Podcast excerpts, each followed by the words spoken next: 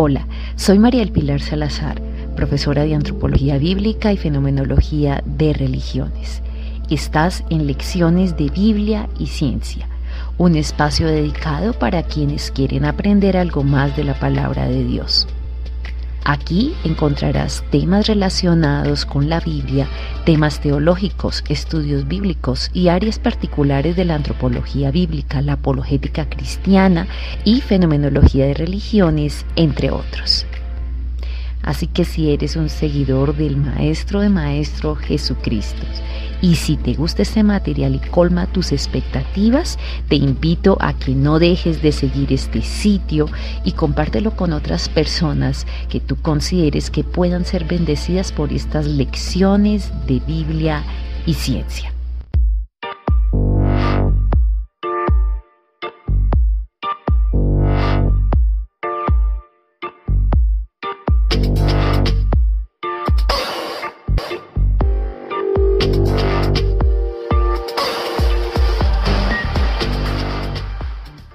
¿Es realmente posible la evolución a punta de mutaciones?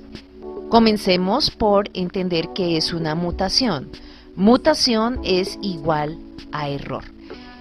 Aunque los genes son muy estables, y yo me quiero detener ahí, son muy estables y muy es muy estables ese proceso debe ser lo más calibrado. Si no fuera así, el mundo estaría totalmente deforme, no se mantendrían las características propias de una especie. Entonces, gracias a Dios, los genes son extremadamente estables. Esta característica es una dificultad gravísima para la teoría evolutiva.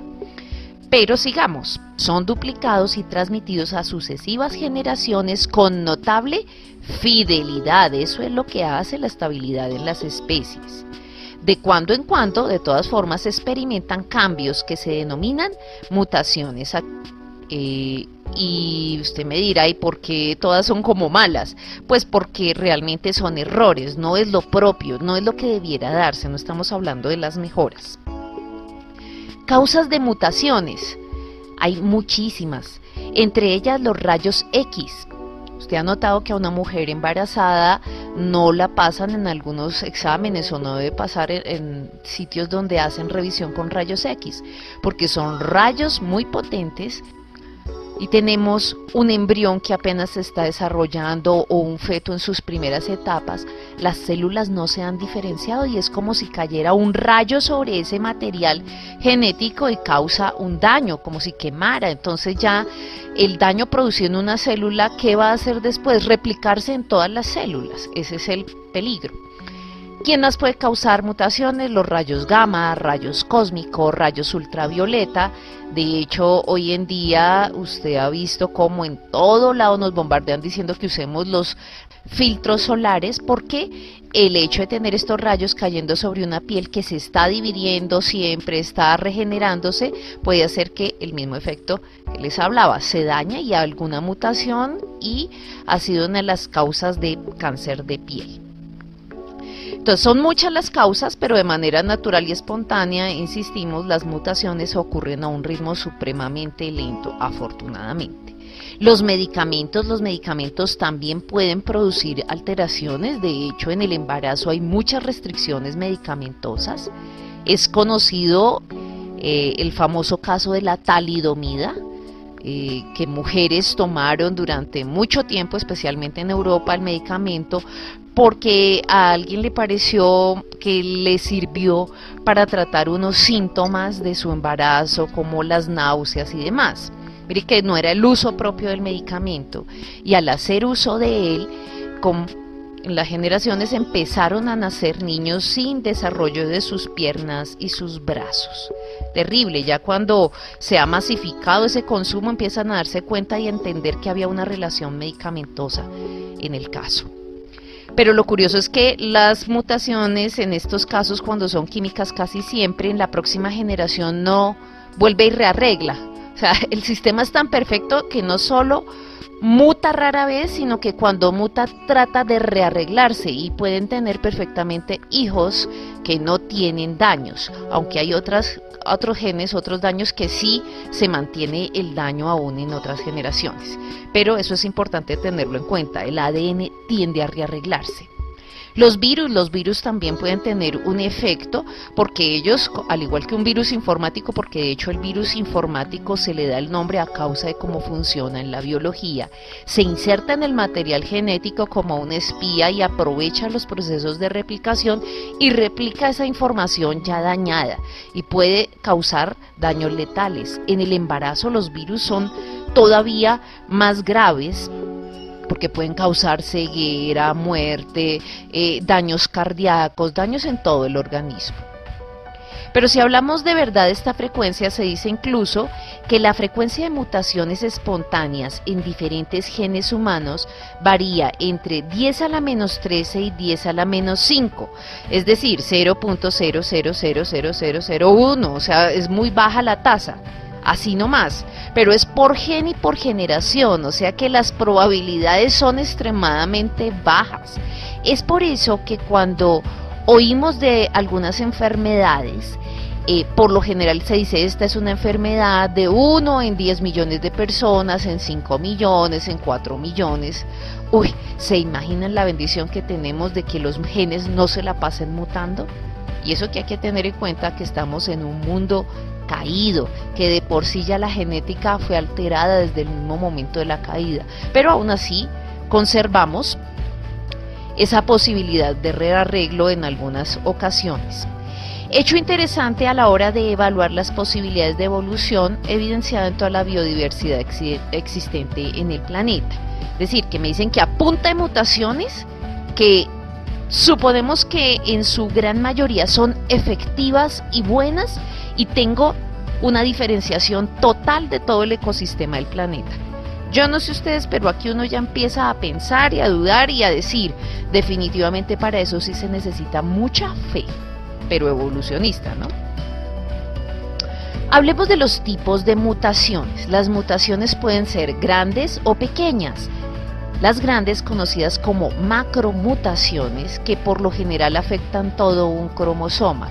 Entonces, estos daños son extremadamente visibles, causan cambios visibles en el organismo, macro, grandes, en la estructura del cromosoma, en la forma, pueden faltar pedazos, eso se llama de lesión, está representado dos veces duplicaciones o triplicaciones de los cromosomas, un segmento del cromosoma puede ser traslocado, es decir, si debía estar en la porción inferior una parte, termina en la parte de arriba, y uno dice, pero está el material, pero aún así al daño y el daño es grave.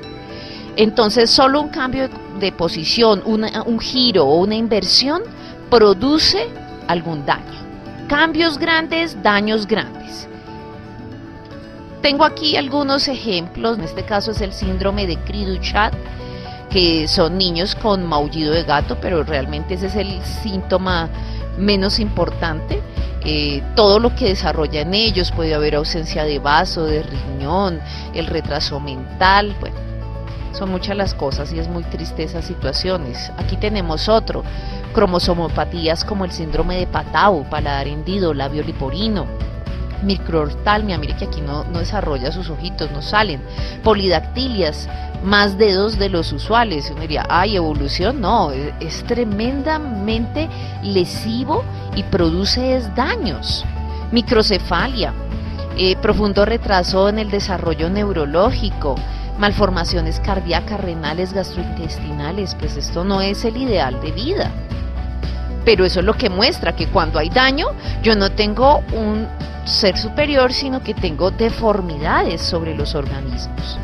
En este par, el par 18, hay una trisomía, es decir, hay un tercero que se duplicó y uno diría, ay, pues mejor, hay más información genética, pero mire las dificultades. Causa muerte fetal en el segundo y tercer trimestre del embarazo, lo que aumentaría la incidencia sumándose a los bebés con trisomía 18 que logran nacer. A diferencia del síndrome de Down, que en este hay 47 cromosomas, se duplica uno, la trisomía 18 se asocia con complicaciones médicas más graves. Realmente el Down es de los más benéficos. Eh, el Down o mongolismo, pero de todas formas usted conoce estos niños, son muy lindos, son especiales, pero tienen dificultades no solo físicas, sino cognitivas, en su desarrollo, em, también en el tema del funcionamiento de órganos vitales. Pero esta es peor, ¿no? Esta trisomía 18 y se asocia con elementos gravísimos en el funcionamiento en especial del aparato circulatorio y el nivel de retraso mental es mucho más alto. Podríamos quedarnos aquí con una cantidad de enfermedades, las imágenes son crudas, pero es la realidad de lo que podemos ver, todos esos síndromes que a veces nos muestran en, en algunos canales que se nos hacen extraños, que son precisamente a causa de mutaciones en algunos de los genes, no necesariamente todo un cromosoma, y son grandes los daños no evolutivos. Yo lo que tengo aquí es que aquí tengo un fallo y lo que tengo es enfermedad de generación y muerte, no evolución. Entonces, eh, realmente vamos mal si creemos que a punta de, de acumular daños, pues tengo mejoras. Yo siempre digo, error más error igual error, error por error, mm, error al cuadrado, o sea, tenemos, lo que hacemos es duplicar y duplicar daño. Pero algunos entonces viendo esas dificultades dicen, ah, no, es que solamente es en pequeños cambios y por eso la teoría es tan insistente en decir que se necesitan millones y millones y millones de años, porque son pequeños cambios muy chiquitos, imperceptibles los que suceden. Entonces, esas se conocen como micromutaciones. Las mutaciones puntiformes o mutaciones del gen, aquí ya no estamos hablando de todo el cromosoma, sino solo de una porción o alteración en las bases nitrogenadas, que suponen pequeños cambios en la estructura molecular o cambios solo en la ordenación de los nucleótidos. Esta pareja estaba aquí, de pronto quedó en el otro lado. Esos son esos pequeños cambios. Pero en general, de todas formas, las mutaciones son que errores de la duplicación del DNA. Entonces, o creemos que hay un creador que diseñó las cosas con un funcionamiento especial, o creemos que la vida es una casualidad dada por la suma de errores a nivel global. Cada quien decide qué quiere creer.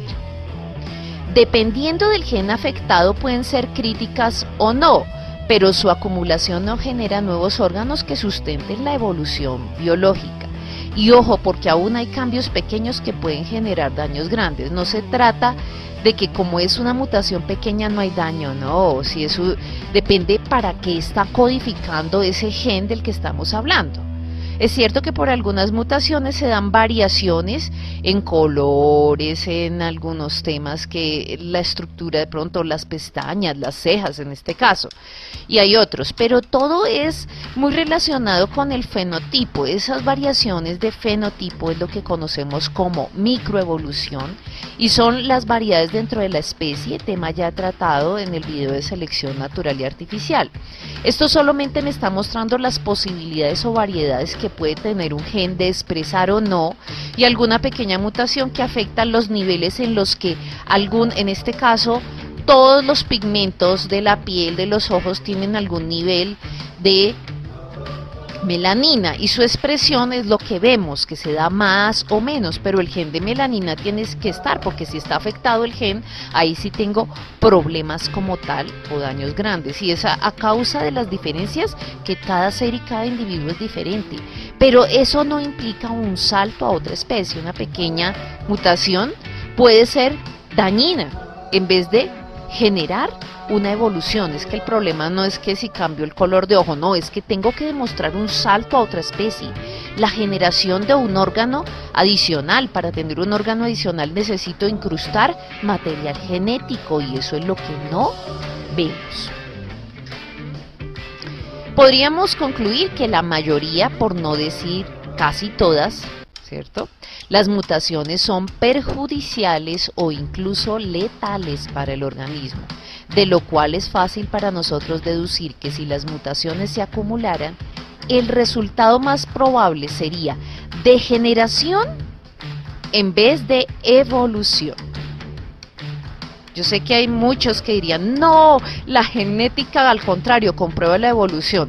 Pues lamentablemente esas personas saben poco de biología y de genética.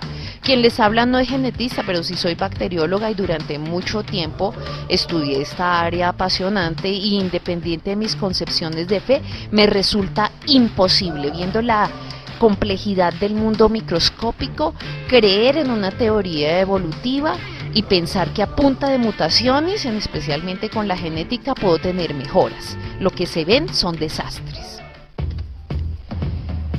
Bueno, entonces al ver esas dificultades, casi que los evolucionistas se dividen en dos grupos con respecto al origen de las especies. Los que inicialmente defendieron, y ya no hay casi de ellos que manejen esta, pero fue una postura que en la historia tuvo fuerza, que era la de las macromutaciones y la otra micromutaciones. Las macromutaciones es conocida como el saltacionismo. ¿Por qué? Porque implicaría un gran salto de una especie a otra, o sea, tener un cromosoma adicional, hacer cambios muy grandes y tener una mejora evolutiva implica un gran salto. Salto que generaría, entre comillas, nuevas especies. Pero cuando se piensa en micromutaciones, entonces se habla de pequeños cambios que se van acumulando. Eso es lo que conocemos como gradualismo darwiniano y esa acumulación entre comillas generaría las nuevas especies, pero la genética muestra grandes dificultades para la teoría. Los opositores de ambas posturas dicen, bueno, si yo tuviera macromutaciones, originaría además en la naturaleza en su mayoría monstruos defectuosos. Goldmisch que de hecho algunas cosas defendía la evolución, pero aún así él decía, si surgiera un monstruo viable, ¿con quién se reproduciría? O sea, si todas las posibilidades casuales se dieron para que surgiera uno diferente, ¿con quién se reproduce? Si los mismos animales por instinto buscan el macho alfa que tenga las mejores características, nadie quisiera reproducirse con, uno que fuera un monstruo defectuoso, empezando por ahí. Pero que tengamos las dobles casualidades, eso ya es mucha fe. La evolución darwiniana solo explicaría las variaciones dentro de una misma especie, pero apenas variaciones, no el salto. El mismo Darwin evitaba este tema de macromutaciones. Micromutaciones. Dicen, ah, esta es la que la mayoría se quiere afirmar sobre este tema, pero vimos que tampoco da.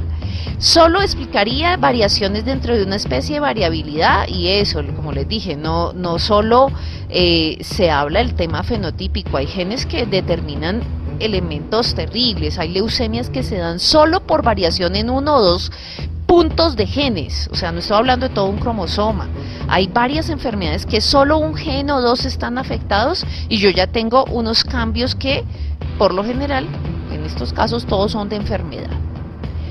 Además, se requeriría una cantidad de tiempo astronómica y una cantidad absurda de mutaciones, dice un matemático de mucho renombre, el doctor Ulam, eh, nos muestra que pues es que necesitaríamos demasiadas probabilidades, necesitamos un universo infinito y más aparte con mucho tiempo y de que casualidades, casualidades que se den. Entonces, tratar de que un proceso que es el error, que no es lo que se da de forma habitual, eh, sea la causa para explicar la evolución de las especies, pues es de por sí irónico.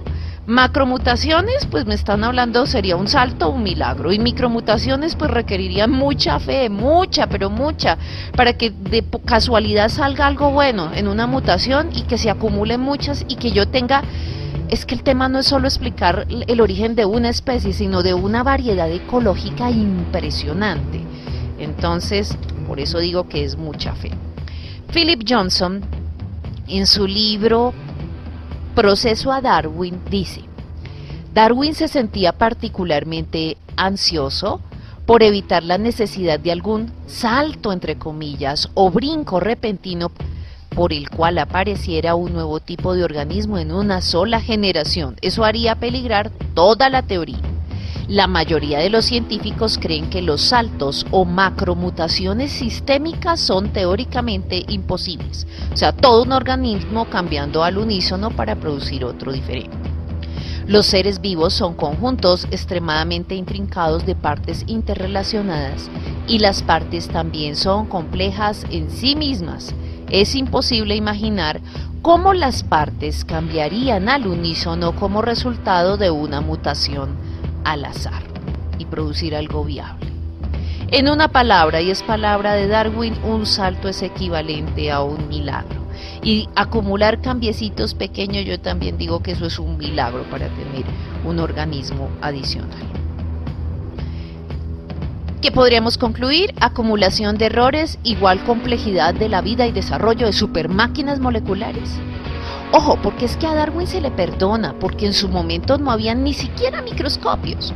Mendel apenas estaba proponiendo unas leyes de la genética que hoy en día ya han sido algunas cosas eh, confirmadas, pero también complementadas y, nos damos cuenta que este mundo microscópico está lleno de estos super máquinas, no es estructuras sencillas, mediocres, sino realmente super máquinas moleculares.